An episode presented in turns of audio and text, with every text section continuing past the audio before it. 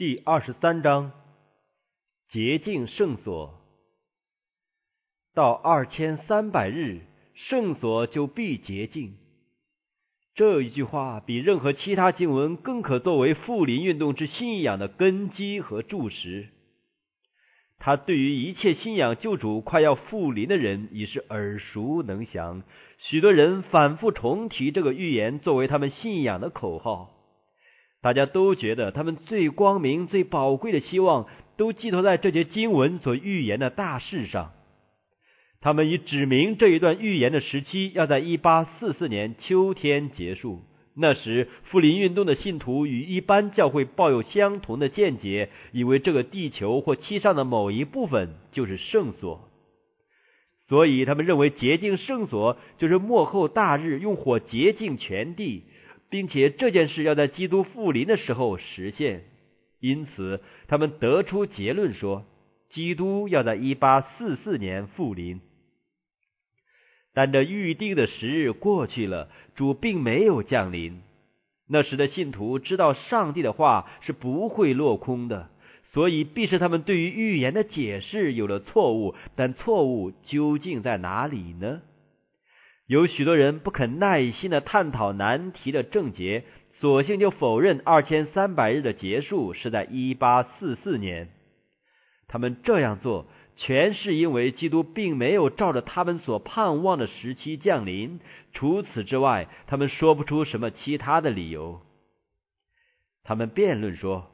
如果这个预言的时期果真在一八四四年结束，则基督必在那时降临，洁净圣所，也就是用火洁净这地。但现在他既没有降临，可见那日期还没有结束。人若同意这种结论，就必须放弃先前对于这个预言时期的算法。他们先前已经查出二千三百日是在亚达薛西王重建耶路撒冷的命令生效，就是公元前四百五十七年秋季开始的。照着这个起点来计算，则但以理九章二十五至二十七节所预言的事，都可历历应验，若何符节。二千三百年的头一段，就是六十九个期，四百八十三年，要延到受高君米赛亚的时候。这在公历二十七年，基督受洗被圣灵恩高的时候，恰好应验了。在第七十个期当中，弥赛亚必被剪除。果然，基督在受洗后三年半就被钉死在十字架，实在公历三十一年春。七十个期就是四百九十年，乃是特别为犹太人定出来的。在这时期结束的时候，犹太人还是坚决拒绝基督，迫害他的门徒，所以门徒便转向外邦人去传道了。实在公历三十四年，到了此时，那二千三百年的前部时期即四百九十年便终止了，所余下的还有一千八百一十年。公元三十四年加上一千八百一十年，延到了公历一八四四年。在这时候，照天使所预言的圣所就必洁净。这预言中的前部各节都已毫无疑问的按照预定的时候完全应验了。既有这种算法，一切就都清楚而协调了。只是在一八四四年还没有看到什么事发生来应验洁净圣所这一项预言。现在如果否认一八四四年是二千三百年的终点，就必使全部问题陷于混乱，又必须否定一些已经确定是应验了的预言所证实了的论点。但上帝在这复临运动中已经引领了他的子民，他的能力和荣耀也已经表现在这运动上。他必不让这运动就此在黑暗与失望之中消沉下去，以致被人辱骂为一种虚伪而狂妄的骚动。他必不让自己的圣言陷于可疑与混乱的地步。虽然有许多人放弃了他们先前对于预言时期的算法，并否定了那以这算法为根据的复临运动。但还有一些人不肯否定自己的信仰与经验，因为这是有圣经和上帝圣灵的见证为基础的。他们确信自己在研究预言的时候所用的乃是正确的解经法。所以，他们现在的责任就是要坚守这些既有的真理，并要保持这一个方针，继续研究圣经。他们恳切的祈祷，检讨了自己的立场，并研究圣经，要发现自己的错误。他们在预言时期的见解上，既看不出有什么错误，他们便被圣灵引导，对于圣所的题目做更详尽的考察。在他们查考的时候，他们发现圣经中并没有什么凭据可以支持一般人所相信这个地球就是圣所的说法。反之，他们却从圣经中找出有关圣所题目的圆满解释，借此认识到圣所的性质、场所和礼节。圣所著者的证言是那么清楚而丰富，以致这个问题已经不成其为问题了。在使徒保罗致希伯来人的书信中，他说：“原来前约也有礼拜的条例和属世界的圣幕。”因为有预备的帐幕，头一层叫做圣所，里面有灯台、桌子和陈设饼；第二层幔子后又有一层帐幕，叫做至圣所，有金香炉，有包金的约柜，柜里有盛马拿的金冠和亚伦发过芽的杖，并两块约板。柜上面有荣耀基督伯的影，照着施恩座。保罗在这里所提到的圣所，就是摩西奉上帝的命令所建造的圣墓。作为至圣者在地上的圣所，当为我造圣所，使我可以住在他们中间。这是摩西与上帝同在西奈山时所受的指示。那时以色列人在旷野旅行，所以圣所的构造是轻便而易于移动的。虽然如此。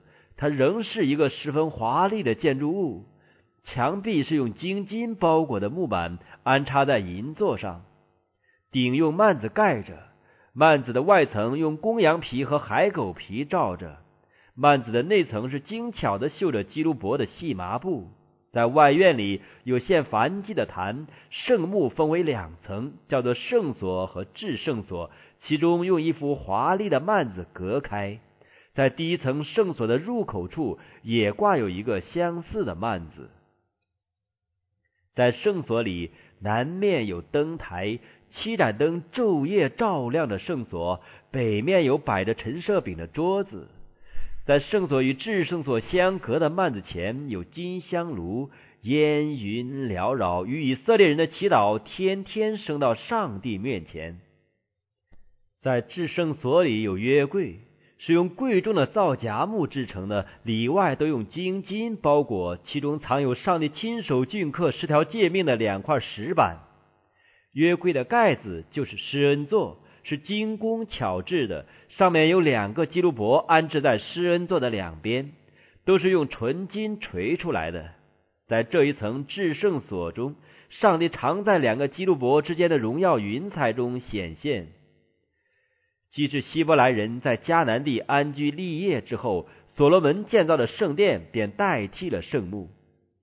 圣殿乃是固定的建筑，规模更大，但仍是按照圣墓的比例而建造的，各种陈设也是相同的。这个圣殿除了在但以里的时代一度被破坏之外，一直都保持着这种格式，直到主后七十年才被罗马军队毁坏。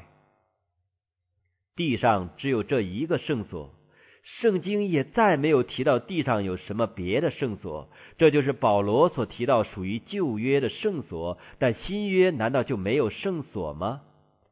那些寻求真理的人再把希伯来书研究一下，便发现以上所引的保罗的话中暗示另有一个属于新约的圣所所在。他说：“原来前约也有礼拜的条例和属世界的圣物。”保罗在这里既用了“也有”二字，那就暗示他在上文已经提到这个圣所，因此他们便翻阅前一章经文，在开头的几节中看到这样的话：我们所讲的是，其中第一要紧的，就是我们有这样的大祭司，已经坐在天上至大者宝座的右边，在圣所，就是真帐幕里做执事。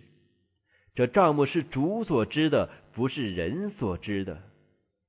这里显明了新约的圣所，旧约的圣所是人所知的，是摩西建造的。但这个圣所却是主所知的，不是人所知的。在旧约的圣所中有地上的祭司供职，但在这一个圣所中，却有我们的大祭司基督在上帝的右边服务。一个圣所是在地上，另有个圣所乃在天上。再者，摩西所建造的圣所乃是按照一个模型而制造的。上帝命令他说：“制造帐幕和其中的一切器具。”都要照我所指示你的样式。他又叮嘱说，要谨慎做这些物件，都要照着在山上所指示你的样式。保罗也说，那头一个圣所乃是做现金的一个表样，他是照着天上样式做的。那按律法奉献礼物的祭司所供奉的事，本是天上式的形状和影像。而且，基督并不是进了人手所造的圣所，这不过是真圣所的影像，乃是进了天堂，如今为我们显在上帝面前。这个有耶稣在里面为我们服务的天上的圣所，乃是伟大的原本。摩西所建造的圣所，乃是一个副本。上帝曾赐下圣灵给那些建造地上圣所的人，工匠精巧的艺术是上帝智慧的表现。地板用金金包裹，四面反射七盏金灯台的辉煌光耀。陈设饼的桌子与香炉也都金光夺目。那盖在顶上华丽的幔子，绣着天使的形象，蓝的、紫的、朱红色的，五彩斑斓，一增美丽的景象。在第二层幔子里面有圣洁的约柜，在那里可以见到上帝荣耀的显现。除了大祭司之外，没有人能进到这里而仍能存活。这地上圣所无比的辉煌壮丽，向世人反映出天上圣殿的光明灿烂。在那里有我们的先锋基督站在上帝的宝座之前为我们服务。在这万王之王的居所里侍奉他的有千千，在他面前侍立的有万万。在那个圣殿里，充满着永恒宝座的荣光，还有那光辉四射的守卫者撒拉夫蒙着脸崇拜上帝。人手所造极其富丽堂皇的建筑物，实不足反映这殿的伟大和光荣于万一。虽然如此，那有关天上圣所的重要真理和在那里所进行救赎人类的伟大工作，还是借着地上的圣所和其中的礼节来阐明的。从地上的圣所分为两层的世上，可以想见天上圣所的情形。当使徒约翰在异象中得以看到上帝天上的殿的时候，他见到那里有七盏火灯在宝座前点着。他见有一位天使拿着金香炉来站在祭坛旁边，有许多香赐给他，要和众圣徒的祈祷一同献在宝座前的金坛上。使徒约翰这次得以看见天上第一层圣所中的情景，他看到七盏火灯和金坛，这就是地上圣所中的金灯台和香坛所代表的。后来他又看见上帝天上的殿开了，显出第二层幔子后面的至圣所，那里有他的约柜，也就是从前摩西用来存放上帝律法的圣柜所代表的原本。这样。那些研究圣所题目的人得到了一个无法辩驳的凭据，证明天上是有一个圣所的。摩西所建造的地上的圣所，乃是按着那指示他的模型而造的。保罗也说，那模型就是天上的真圣所。此外，约翰也做见证说，他曾见过这个天上的圣所。在上帝的圣所，就是天上的圣殿里。上帝的宝座是以公义与公平为基础的，在至圣所中有他的律法，就是公理正义的大宪章，全人类都要按此受审判。在存放法版的约柜盖子上有施恩座，在施恩座之前，基督用他的宝血为罪人代求，这样就显出在人类的救赎计划中有公义与慈爱相辅并济。这种结合，唯有无穷的智慧才能想得出，也只有无穷的能力才能做得到。无怪天庭全体充满惊奇与赞美。在地上圣所里的基督伯尊敬的低头看着施恩座，表明众天使如何关心细查的救赎的工作。上帝怎能称悔改的罪人为义，并与堕落的人类恢复交通，而同时自己仍不失其为公义？基督怎能屈身就把无数人类脱离毁灭的深渊，把自己无瑕疵的衣袍给他们披上？使他们与从未堕落的天使联合，并永远存留在上帝面前。这真是慈悲的奥秘，是众天使所切望查看的。撒加利亚的美妙预言曾论到基督为人类做中保的工作，说。那名称为大卫苗裔的，他要建造耶和华的殿，并担负尊荣，坐在父的位上掌王权，又必在位上做祭司，使两职之间筹定和平。他要建造耶和华的殿，由于基督的牺牲与代求的工作，他自己就成为上帝教会的根基和建造者。使徒保罗指明他为房角石，各房靠他联络的合适，渐渐成为主的圣殿，成为上帝借着圣灵居住的所在。他要担负尊荣，救赎堕落人类的尊荣是属于基督的，从世世代代直到永永远远，得蒙救赎之人所要唱的歌，就是他爱我们，用自己的血使我们脱离罪恶，但愿荣耀全能归给他。直到永永远远，他要坐在位上掌王权，又必在位上做祭司。因为荣耀的国度还没有降临，所以现在他还没有坐在他荣耀的宝座上。到他做中保的工作结束之后，上帝才把他祖大卫的位，就是一个没有穷尽的国给他。基督现今在父的宝座上与他同坐，乃是做祭司。这与永存的自由拥有者同坐在宝座上的一位，乃是那担当我们的忧患、背负我们的痛苦的主。他也曾凡事受过试探，与我们一样，只是他没有犯罪，所以他能搭救被试探的人。若有人犯罪，在父那里，我们有一位中保。他做中保的工作，乃是凭着他那被钉穿而压伤的身体和一个没有瑕疵的人生。他受伤的双手、被刺的肋旁、被钉的两脚，都为堕落的人类代求。人类的救赎乃是以这样无穷的代价买来的。他要使两职之间筹定和平。天父的爱和圣子的爱同是堕落人类的救恩之源。耶稣在离别之前对门徒说：“我并不对你们说，我要为你们求父。”父自己爱你们，上帝在基督里叫世人与自己和好，所以他也在天上圣所的服务中使两职之间筹定和平。上帝爱世人，甚至将他的独生子赐给他们，叫一切信他的不至灭亡，反得永生。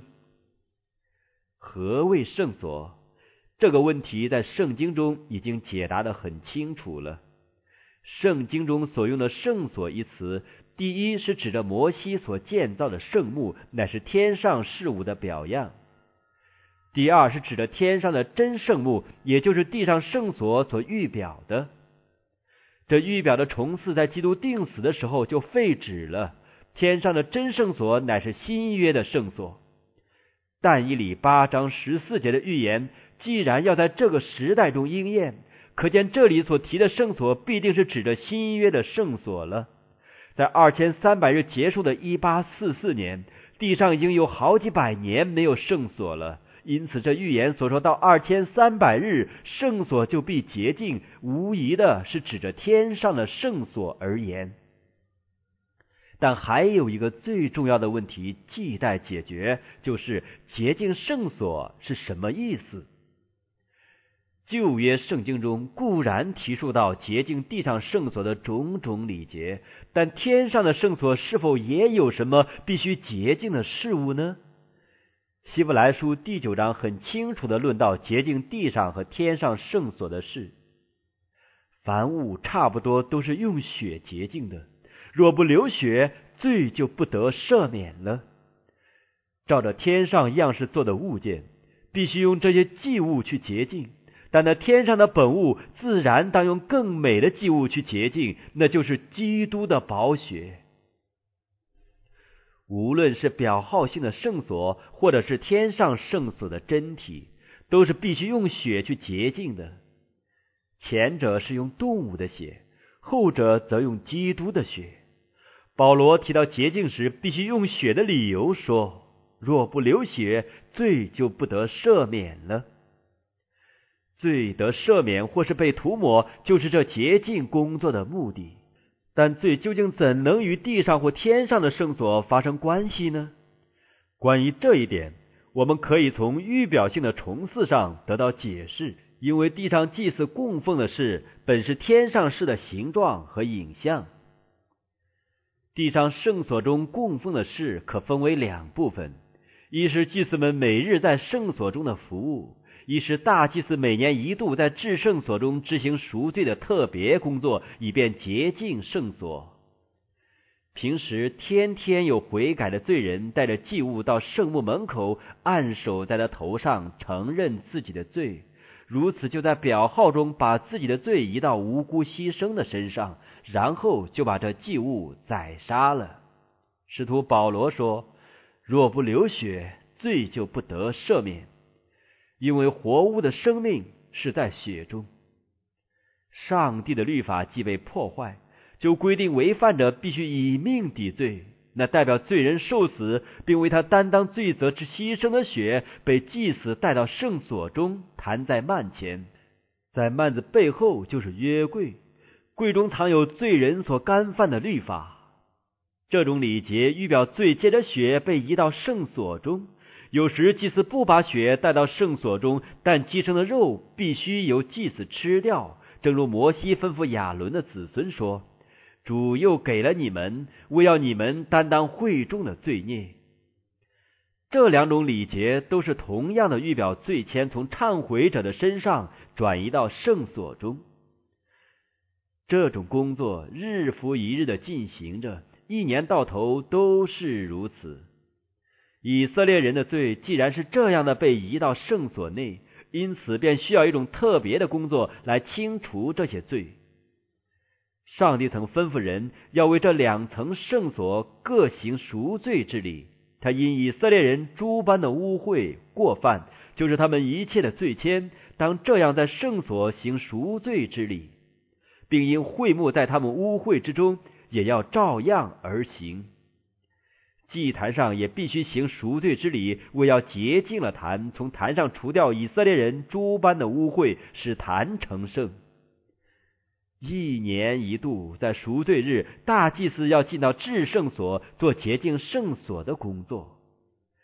这种工作就把全年的重祀做一个结束。在这赎罪日，祭司要带两只公山羊到圣墓门口为他们拈阄，一阄归于耶和华，一阄归于阿撒谢勒。